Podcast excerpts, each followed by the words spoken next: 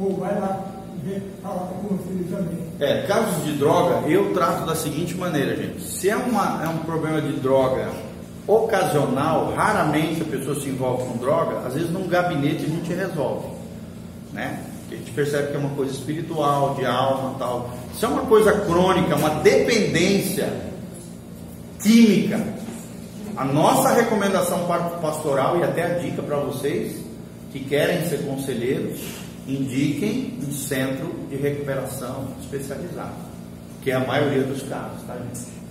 A maioria dos casos, problema com droga é crônico. E às vezes os pais querem jogar a responsabilidade nos conselheiros, nos pastores, nos obreiros. Ah, se vira aí, cuida do meu filho que eu não aguento mais, pastor. Já ouvi isso milhares de vezes. Eu falo, irmão, olha, a igreja não tem condição de lidar com o seu filho nessa condição.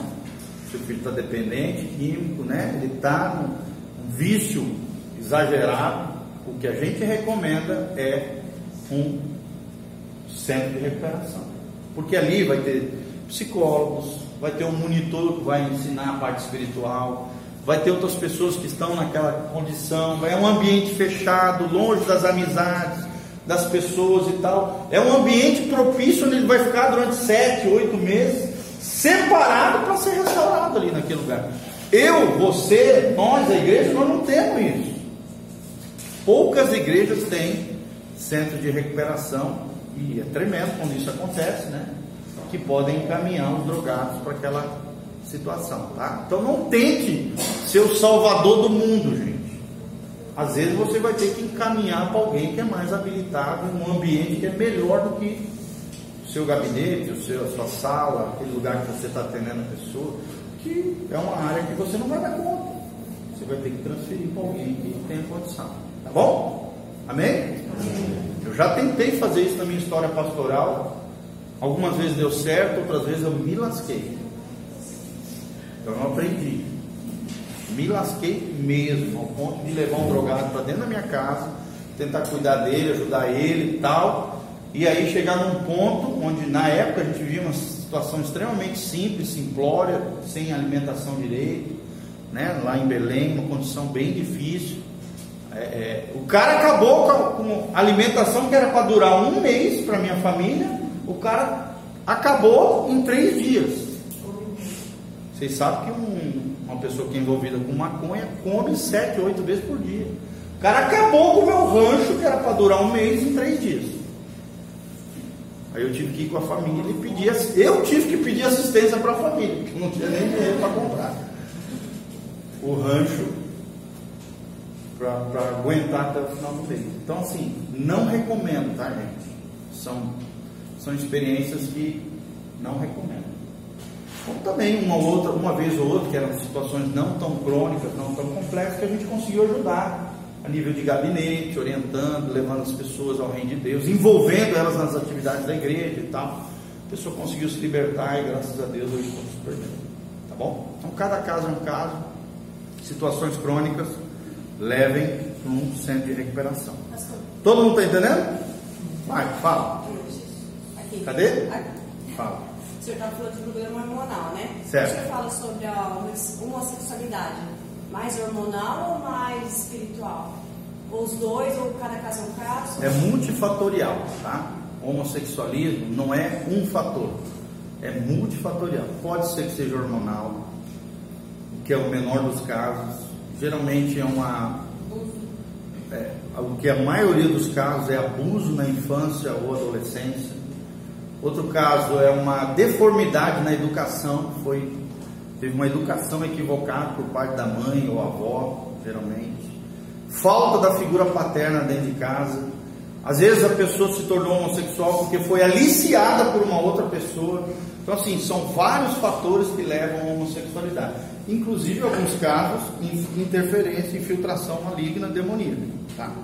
Por, por exemplo, pessoas que se envolvem com, com macumbaria, umbanda e coisas pesadas, às vezes entra um demônio de promiscuidade que leva a pessoa ao homossexualismo. É um dos fatores, não é o principal e, e às vezes acontece isso. Tá? Então é multifatorial, cada caso é um caso, precisa ser analisado pessoalmente. o pai tem uma importância tão grande nessa área, né? Fundamental. Tanto tá? menina quanto do menino. Isso, a mãe, ela transfere a carga emocional, afetiva, sentimental, relacional para a criança. O pai é aquele que gera a identidade sexual e de segurança na, criança. Então é muito importante a figura paterna porque é a pessoa com pequenos, pequenas coisinhas que você faz. Aê, filhão, tal, quem é o macho, tal, vamos lá, quê. Vamos mijar aí. Essas coisinhas, essas brincadeiras vão reafirmando a identidade do menino e tal. No caso da menina, ai, minha princesinha linda, não sei o quê, boneca do papai e tal, papapá. Essas frasezinhas que você vai soltando ao longo da criação, da afetividade com os seus filhos, vão estabilizando, né? confirmando dentro da alma da criança a sua identidade sexual. Quem é a princesa do papai, a bonequinha, linda, meu Deus, e tal, você vai reafirmando através de pequenas atitudes maduras, espirituais, né? a identidade da criança. Tanto a mãe é importante quanto o pai. Quando não tem a figura masculina, a mãe também pode exercer isso, tá? Também é possível. Ela gerar essa identidade masculina, feminina na filha. O problema que geralmente causa a homossexualidade é quando existe uma inversão de papéis, né? No sentido que é, o pai e a mãe quiseram que a filha era um, fosse um homem. E aí tratam a filha como se fosse um homem. Entendeu? Que lá vai gerar uma deformação na identidade sexual da menina. Ou então, nasceu um menino e queria que fosse uma menina. E trata o menino todo coitadinho, não me toque e tal, papapá, todo cheio de frescura. É uma, é uma deformidade, é uma família disfuncional que gera uma criança, através da educação equivocada, né? uma criança com tendências ao, no mínimo, a, a o que a, a Bíblia também chama de os efeminados, né? efeminados ou masculinizados, no caso das mulheres, que podem vir, não que se tornem, tá? mas podem vir a se tornar lésbicas ou homossexuais. Mas como eu falei, homossexualismo é multifatorial, tá? Fala comigo, homossexualismo é multifatorial. É multifatorial. Não posso pegar e botar numa caixinha e dizer é isso, não. Só é isso, não. É multifatorial. Tem vários fatores que podem gerar pessoas, podem levar as pessoas a tomarem decisões, escolhas, entender. Sempre lembrando, gente, que dentro do cristianismo a gente entende que o homossexualismo não é genético, não nasceu assim, é uma escolha moral. Tá bom? É uma decisão moral. Como também a bissexualidade, né? a pessoa que pega os dois, homem e mulher. Isso é muito comum nos dias de hoje, gente. Vocês não fazem ideia como isso é comum. Pastor, Está muito comum. Pode ser uma consequência daquela questão das quatro gerações também, não? Pode ser que seja também influências de maldições hereditárias, tá? Sim, eu já atendi vários casos que eram. Porque os pais se envolveram com bruxaria, com uma série de coisas, tal, Prostituição. com adultérios ocultos e coisas assim que levaram os filhos a sofrerem perseguições e infiltrações demoníacas que levaram a anomalias comportamentais. Pastor, mas quando tem o arrependimento, Isso quebra. É, exatamente. A influência é quebrada, geracional, tá? Quando existe arrependimento por parte dos pais, a influência é quebrada. E também por parte dos filhos. O filho tem que andar na linha. Senão o mal se propaga. Sempre lembrando, gente, que o mal só se propaga, propaga com causa. Sem causa, a maldição não se propaga. Amém? E qual é a causa da propagação de uma maldição? A quebra da lei de Deus. A desobediência. Entenderam? É aquela palavra que eu ministrei aquela vez sobre a maldição na Bíblia. Lembre-se, né? O fator determinante é o arrependimento, que é o que tu estava falando, e a obediência ou a desobediência, a quebra ou o retorno à lei de Deus. Ok? A quebra, maldição. O retorno, o retorno da bênção, do favor de Deus, da glória de Deus, da presença do Senhor. Pastor, Fala. e, e no caso de, de, de um divórcio, o pai segue a vida na pro- promiscuidade e a mãe não. Certo. E essas crianças, como que ela fica? Aí a oração protetora da mãe, a cobertura maternal através da oração, do bom exemplo, da vida cristã, ela geralmente, tá? Isso eu estou dizendo em quase todos os casos, protege as crianças dessas interferências malignas. A oração. A oração tem o poder de formar uma espécie de proteção, de redoma espiritual sobre a vida da criança. O problema é quando não existe de nenhum dos lados. Aí a criança fica suscetível e vulnerável às interferências malignas. Entendeu? Então a oração de um pai e de uma mãe, gente, é algo poderosíssimo. Porque você tem autoridade sacerdotal na tua casa. Você perdeu o sacerdote, mas você se tornou sacerdote quando o homem foi omisso ou abandonou o lar. Então você assumiu aquela autoridade que era dele, que já é sua como mãe. Já é tremendo, né? A mãe tem uma autoridade também sobre os filhos, sem dúvida. Igual a viúva, né? Exatamente, igual a viúva. A viúva não fica vulnerável. A autoridade, quando o marido morre, a autoridade do marido passa a ser dobrada sobre ela. É a mesma coisa, muito bem colocado. Se torna uma porção dobrada de autoridade. Porém, lembrando que essa, essa, essa vida você está conectada com a fonte da autoridade. Quem é a fonte da autoridade? Deus, Jesus de Nazaré. A oração de um justo pode muito em seus efeitos. Ok? Todo mundo está entendendo, gente? Porém, esse pai continua pai, né? Ele vai ser pai Claro, exatamente. pro resto da vida. Exatamente. A mãe mais né, atenta, e esse pai, vamos supor, menos atento, não tem como tirar. Foi gerado ali. Sim, exatamente. Muito bem Então, colocado. então- Ser pai é uma coisa, estar casado é outra. Ele vai. Casamento pode fracassar, mas ser pai é uma condição espiritual, social e moral. Tá? São duas coisas diferentes. Claro que o ideal é unir essas duas coisas dentro de uma família. Mas às vezes nem sempre é possível, ainda mais na sociedade que a gente vive. Você tem que Muito pregar isso comum. lá na B, viu? É muito comum. Ixi, ir direto. Esses dias eu preguei sobre esses assuntos todos eles, tá? E como é que tem que ser suprido isso, gente? Por exemplo, a carência da figura paterna de um homem dentro de um lar onde o marido foi embora, coisa assim, ou morreu, a mulher ficou viúva, através de um familiar mais próximo ou dos outros homens da igreja. Isso é muito importante. Uma vez eu vi isso lá no México. Eu chorei quando escutei isso. Achei lindo, achei veio do céu. Um professor nosso falando, ele disse o seguinte: quando o filho de uma mulher divorciada, ou viúvo, está dentro da igreja, você percebe nele aquela carência uma figura paterna, uma figura masculina. Você, homem da igreja, homem de Deus, sacerdote do Deus ao vivo, vivo, você pode se colocar na brecha como intercessor daquela vida, trazer para perto aquela pessoa. E aquela criança receber uma outra referência, um outro modelo de autoridade, uma outra figura masculina que pode ser o parente mais próximo, que seja crente, que tenha moralidade, que, tenha, que seja um exemplo para aquela criança ou um membro do corpo de Cristo, um pastor, né, um, ou um irmão maduro da igreja. Nós mesmos, pastores, principalmente a gente que cuida de jovens, adolescentes, a gente vira um modelo da, da moçada. Tem um menino que eu discipulo, ganhei para Jesus, né? Ele sempre fala para mim, olha, pode falar mal do meu pai, natural, mas do meu pastor não. Porque qual é a referência que ele tem de pai? Não é o pai dele, sou eu. Olha a responsabilidade que eu carrego. E eu levo essa pessoa, às vezes, até nas minhas férias. Levo junto, é um amigo, ao mesmo tempo é um filho espiritual, é uma pessoa tremenda, que eu amo muito, como se fosse um filho.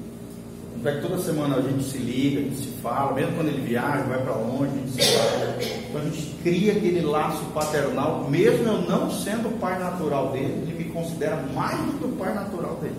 Então isso é uma coisa que às vezes no espírito pode existir, tá? Isso é muito Eu comum. tenho na família um sobrinho adotou um tio. Sim, o avô é. Um tio, porque o pai era meio Isso. ausentão, então ele adotou um tio. Isso. A igreja tem que suprir, gente, essas, essas áreas de deficiência. Pode ser um tio, pode ser um irmão mais velho, pode ser alguém que o teu filho se identifique, ame, tenha, né, olhe como uma referência, incentiva a estar junto com ele, né? Esses dias mesmo eu peguei, saí com meus dois filhos e chamei outros dois amiguinhos deles. Um dos meninos não tem pai, nem sabe quem é o pai dele. Aquele menino ficou numa alegria quando saiu com a gente, você não imagina. Ele, ele, a gente via a emoção, o coração daquela criança e está junto ali com a gente.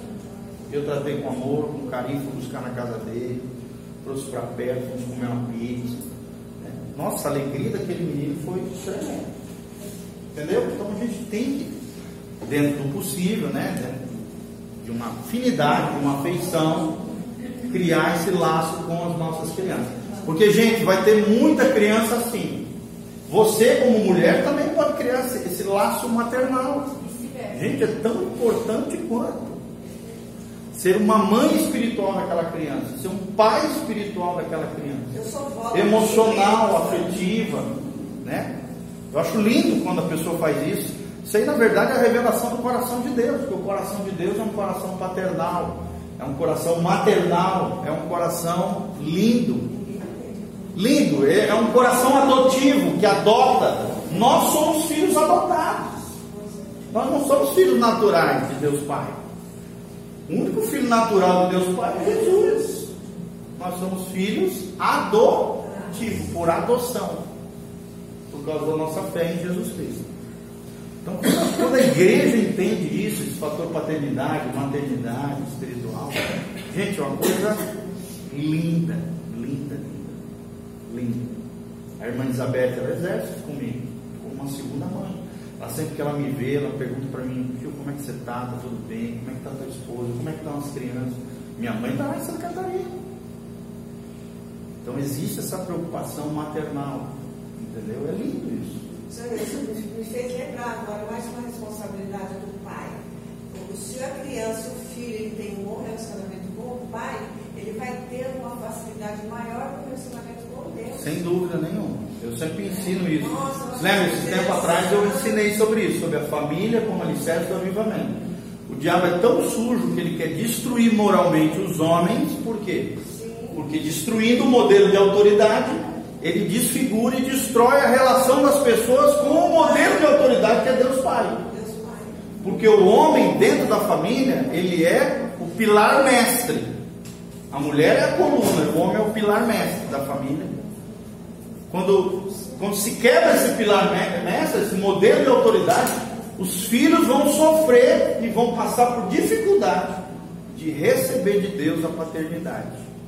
O coração paternal de Deus deve ser representado pela figura masculina, do homem dentro de casa. Se os pais soubessem, né, pastor, a responsabilidade Meu que Deus. eles têm. A gente está pregando né, sobre isso.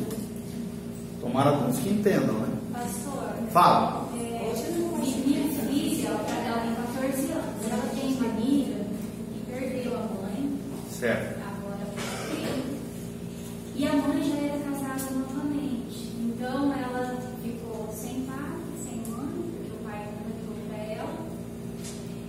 E ela tá assim, vivendo agora, de casa em casa, um pouquinho na casa de um, outro pouquinho na casa de outro, um pouquinho na casa de outro. E a minha filha gosta demais dessa menina, só que tudo que vai falar pra ela, ela tá meio que rebelde, sabe? Assim, querendo sair, tá querendo uma vida do mundo. Certo. E eu queria tentar ajudar ela, mas eu ainda não achei uma forma. Eu tenho medo de aproximar ela da minha casa, isso fazer mal pra minha filha, que tá bem encaminhada. Certo. Não sei como lidar. Tenta trazer para perto.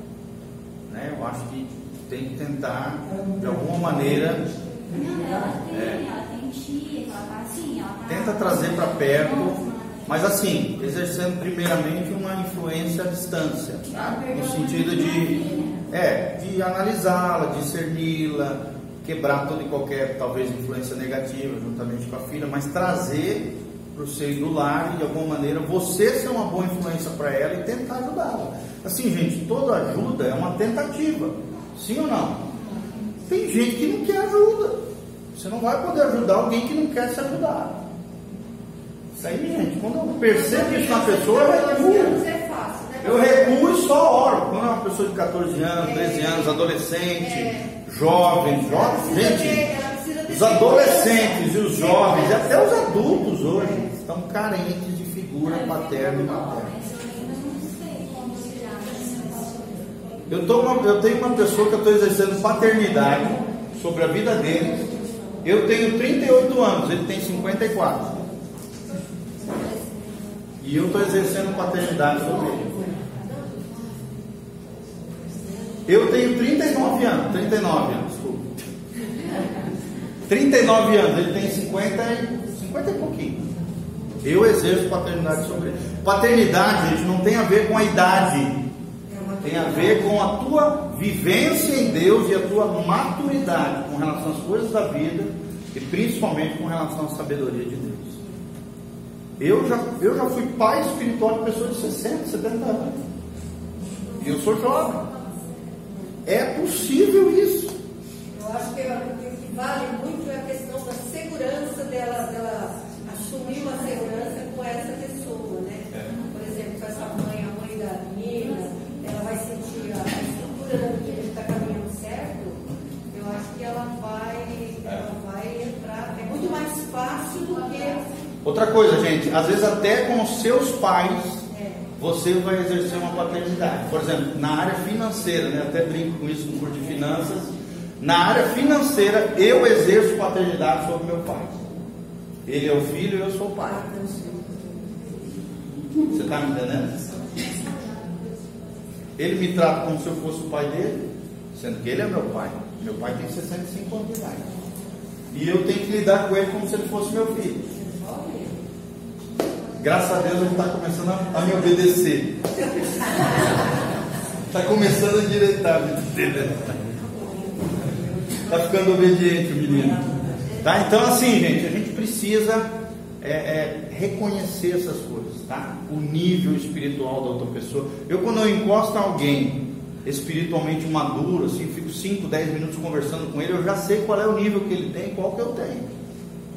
Aonde eu estou e aonde aquela pessoa está.